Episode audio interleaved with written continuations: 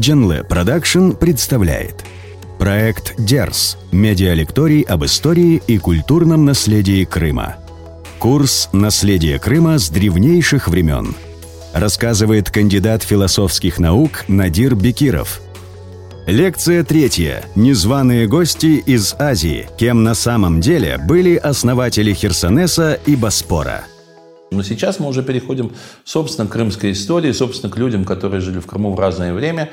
Но и надо сказать, что э, в Крыму побывали и неандертальцы, и кроманьонцы. Э, и поселились они в Крыму э, как минимум 10-12 тысяч лет назад. В Крыму есть достаточное количество памятников, несколько десятков стоянок древнего человека. И что интересно, знаете, расселение современного человека в Крыму, ну, нельзя сказать, что буквально, но в значительной степени повторяет ту картину или конфигурацию, которая э, сложилась еще в каменном веке. И как раз по тем самым долгосрочным э, географическим причинам. Удобство, доступ, вода, климат – возможность э, прокормить себя и так далее. Эти факторы э, сохраняли свое действие в Крыму, но вплоть до последнего времени. До того, по сути, времени, несколько десятилетий, когда Крым в значительной степени стал эм, существовать э, на средства, продукты, товары, которые специально ввозятся в Крым для его населения, а не которые производятся на месте или которые получаются в результате транзитного между Э, международной транзитной торговли, как это было веками.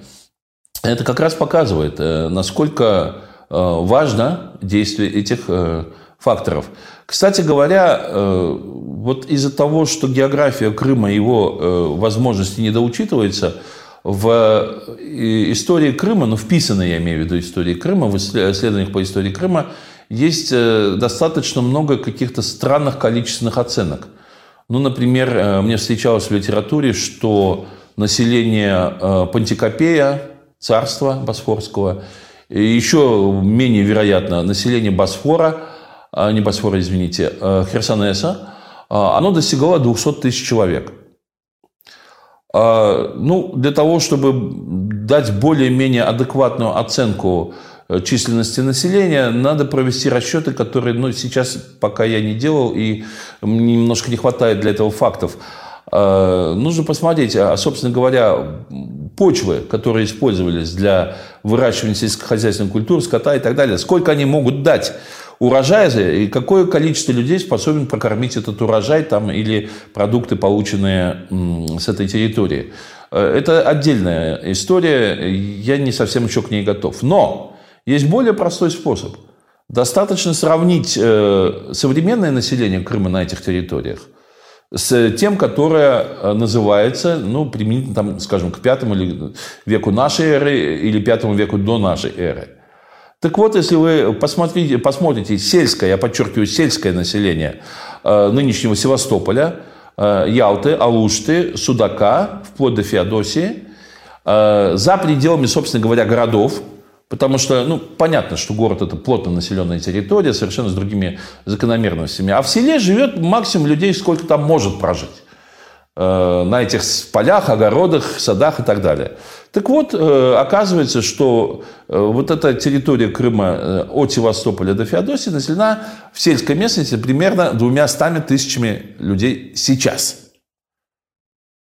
А теперь ответьте, вот когда 200 тысяч людей сейчас, которые получают продукты в супермаркетах, медицинское обслуживание, которые ездят по южнобережному шоссе, которые э, имеют рабочие места далеко не только в сельском хозяйстве, зарабатывают себе на жизнь, не только в сельском хозяйстве, и рыбной ловли, которая в Крыму ну, почти исчезла сейчас. Э, разве может быть эта цифра такой же, как, допустим, 2000 лет назад, когда всего этого не было? Разумеется, нет. 200 тысяч населения в пятом веке нашей, э, до нашей эры или в пятом веке нашей эры, ну, никак не могли бы э, не просто физически разместиться, прокормить себя. Поэтому население Крыма никогда не было очень большим, и оно всегда было ограничено возможностями его природных и географических ресурсов. То же самое про Пантикопей. Там тоже говорят, что где-то 200-250 тысяч населения. Я думаю, что что такое Пантикопей? Это Керченский полуостров, это Тамань немножко, э, Темрюк – вот, порт Кавказ, ну, в настоящее время, по крайней мере, крымская часть тоже насчитывает около 200 тысяч человек, чего, конечно, не могло быть 2000 лет назад. Поэтому э, оценки населения Крыма, они сложны, но они также неверны, как и многие другие утверждения. Э, считается, что э, где-то на север от Крыма, за Перекопом, примерно 5000 лет назад шла какая-то э, интенсивная миграция каких-то народов, племен. Но это совпадает с той оценкой, которая сейчас доминирует в исторической науке, что человечество зародилось в Африке, и потом через Кавказ и в обход Каспийского моря расселялась э, в Европе, в Азии. Тот, кто пошел на Запад, оказался в конечном счете европейцами, кто на Восток оказался азиатами, там тоже все непросто. Но э, это действительно похоже на то, как, э, как э, происходило заселение Крыма. Вряд ли оно шло по морю. В ту эпоху э, Черное море было очень большим препятствием, поэтому надо было сначала обойти Крым по суху, и потом, возможно, через Керченский пролив на подручных средствах, либо через э, Перекоп можно было оказаться и на территории Крыма. Причем, опять-таки, по понятным причинам, уже объясненным, этого населения не могло быть много. И оно не могло задержаться в Крымской степи. Потому что в Крымской степи выжить э, без вот, современной инфраструктуры тогда было невозможно. Кто-то решался завернуть сюда, в эту пустыню, кто-то не решался, проходил мимо, кого-то, видимо, вынуждали какие-то военные конфликты с соседями, но в конечном счете э, первоначально заселенной э, частью Крыма оказалась именно горно-лесная побережная территория. Вот население Крыма той эпохи э, зафиксировано в эллинских документах, потому что примерно точно неизвестно когда, но в VI-V веке нашей эры э, на двух местах побережья Крыма, а это именно Херсонес или северная сторона Севастополя сейчас, и э, Пантикопей или Босфор. Босфор, по сути говоря, это пролив. Не случайно э, Крымский пролив именуется Босфор, и вот в районе Турции, между Малой Азией и Европой тоже Босфор, э, высадились э, эллинские колонисты.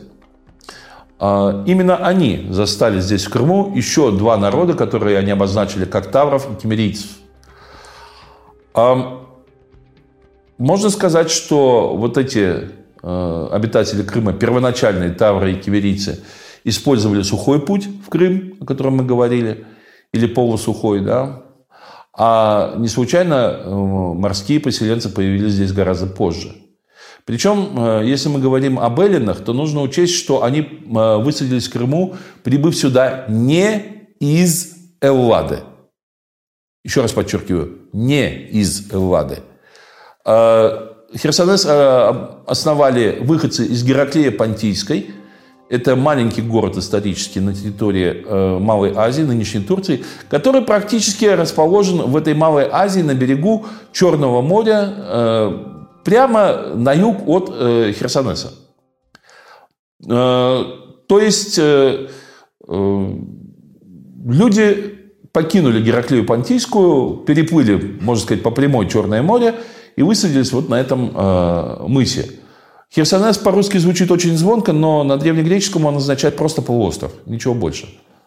Греки вообще в этом смысле были большими прагматиками, и э, когда их э, язык или слова используются в других языках, они звучат, ну так, звучно, красиво, э, интересно, но на самом деле они очень имеют такое прикладное практическое значение. И э, сами э, жители Гераклея Понтийска первоначально туда высадились, на эту территорию, из Эллады, прожили там несколько веков. Э, то же самое было с э, основателем Боспора, это э, выходцы из Милета. Это, Милет – это уже Средиземное море, практически южная часть той же Западной Малой Азии. Милет – это крупный торговый город, культурный. Считается, что античная философия зародилась именно в Милете. Это первая античная философская школа. И именно оттуда они прибыли, высадились в Босфор. Выбор места высадки и последующие порядки как бы, в этих государствах вновь образованных, они были совершенно не случайные. Что Гераклеты, что Милецы прожили в Малой Азии по несколько веков. Они же не выходцы из Эллады как таковой. А, как их предки в свое время вынуждены были покинуть Элладу из-за ее перенаселенности в поисках новых земель, и э, в ходе морской колонизации они использовали этот опыт для того, чтобы высадиться в Крыму. И э, вели себя примерно таким же образом. То есть э, э это город-государство. Причем Херсонес с начала до конца, вплоть до прихода римлян, был республикой. А Боспор был царством, монархией. Точно так же, как их э, города-основатели. Но и э, они высаживались в Малой Азии как завоеватели, как это впоследствии делали белые колонизаторы на американском континенте или где бы то ни было. То есть постепенный рост э, населения, собственно, в Элладе, во-первых, вел к постоянным конфликтам и войнам между э, эллинскими городами государства, во-вторых, к периодическому такой массовой массированной э, колонизации. Причем, я так скажу, что Крым, в общем-то, был не самым желаемым местом. А, была эпоха, когда э, все Средиземноморье, особенно Южная Италия, были усеяны эллинскими колониями. Э, вспомните известную историю о том, что римский солдат убил э, великого ученого Архимеда. Архимед жил в Сиракузах. Сиракуза – это что? Это Сицилия. Это греческая колония, эллинская колония на Сицилии. И поэтому э, первая большая война римлян была как раз война с эллинскими колонистами в Южной Италии. Она называлась Великой Грецией, как ну, вот, принято называть Великобритания или там Великороссия. Что такое, как, когда появлялось вот это название «Великое»? когда э, какой-то этнос, какой-то народ выходил за пределы своей этнической э, территории, присоединял, а, захватывал новые территории, как правило, большие по размеру, и вот эта новая территория вместе с новой территорией уже называлось Великое что-то. Великая Британия, допустим. Бретань – это побережье э, во Франции, э, рядом с Ла-Маншем. И э, на другой стороне уже Британия нынешняя, э, которая называется Великая Британия, хотя Британия осталась э, в составе Франции в последующем.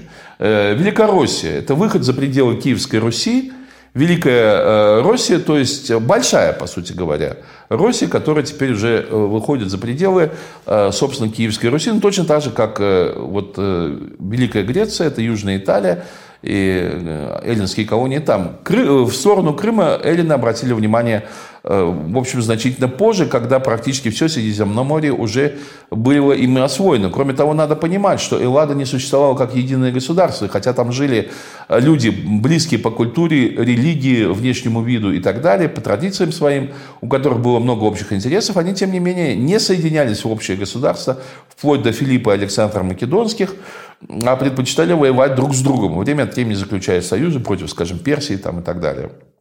Поэтому в общем-то, что херсонесская колонизация, что боспорская колонизация, они шли как самостоятельные процессы, и люди в них участвовавшие, собственно говоря, не были уже строго эллинами, потому что каждый из них прожил, там их предки прожили по несколько веков в Малой Азии, и точно так же, как это всегда происходит, захватывая новую территорию, обращая по эллинским традициям население этой территории в рабов – тем не менее, происходила какая-то аккультурация, ассимиляция, менялся язык, менялся внешний вид, э, привычки, обычаи и так далее. Поэтому э, это не в чистом виде э, эллины, а уже эллины малоазийцы.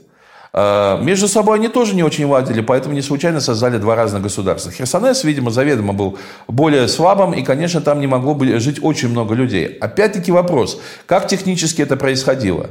Долгое время в эллинских источниках Черное море называлось Э, неблагоприятным морем. Потому что в, на побережье Северного Черного моря, в том числе в Крыму, жили враждебные эллинам народы, которые вовсе не ждали их прибытия там, э, с радостью и так далее. Позже он стал называться э, благоприятным или гостеприимным морем. Но, опять-таки, немедленная военная атака, захват территории, строительство города, конечно, представьте себе, были невозможны. Кто бы тебе дал строить город из мрамора, да, если бы ты туда просто высадил морской десант, ты постоянно должен был вести бои. Первоначальное отношение э, э, эллинских путешественников, там, которые, э, которые знакомились с северным побережьем Черного моря, они были не очень-то хорошие. Вспомните легенду о Золотом Руне. Правда, речь идет не о Крыме, но о том, что аргонавты поехали на территорию, которая называется Колхида – Для чего? С заведомой целью украсть там золотое руно. До сих пор спорят, что такое золотое руно. Есть разные версии, я на этом останавливаться не хочу. Но каково намерение? То есть эллины едут в другую страну похитить там какую-то святыню. Причем сами этого не стесняются, это подвиг. Я не думаю, что... Э, то есть можно считать художественным образом, но это отражает мораль того времени, господствующую. Как относились к другим странам, к другим народам, и в том числе к их святыням. Вы слушали проект «Дерс» – курс Надира Бекирова «Наследие Крыма с древнейших времен». Тема следующей лекции «Кто такие тавры? Лица кавказской национальности или носители юбок?» Слушайте весь курс на сайте genle.online, следите за нами на SoundCloud и MixCloud, смотрите видеоверсию проекта DERS в YouTube.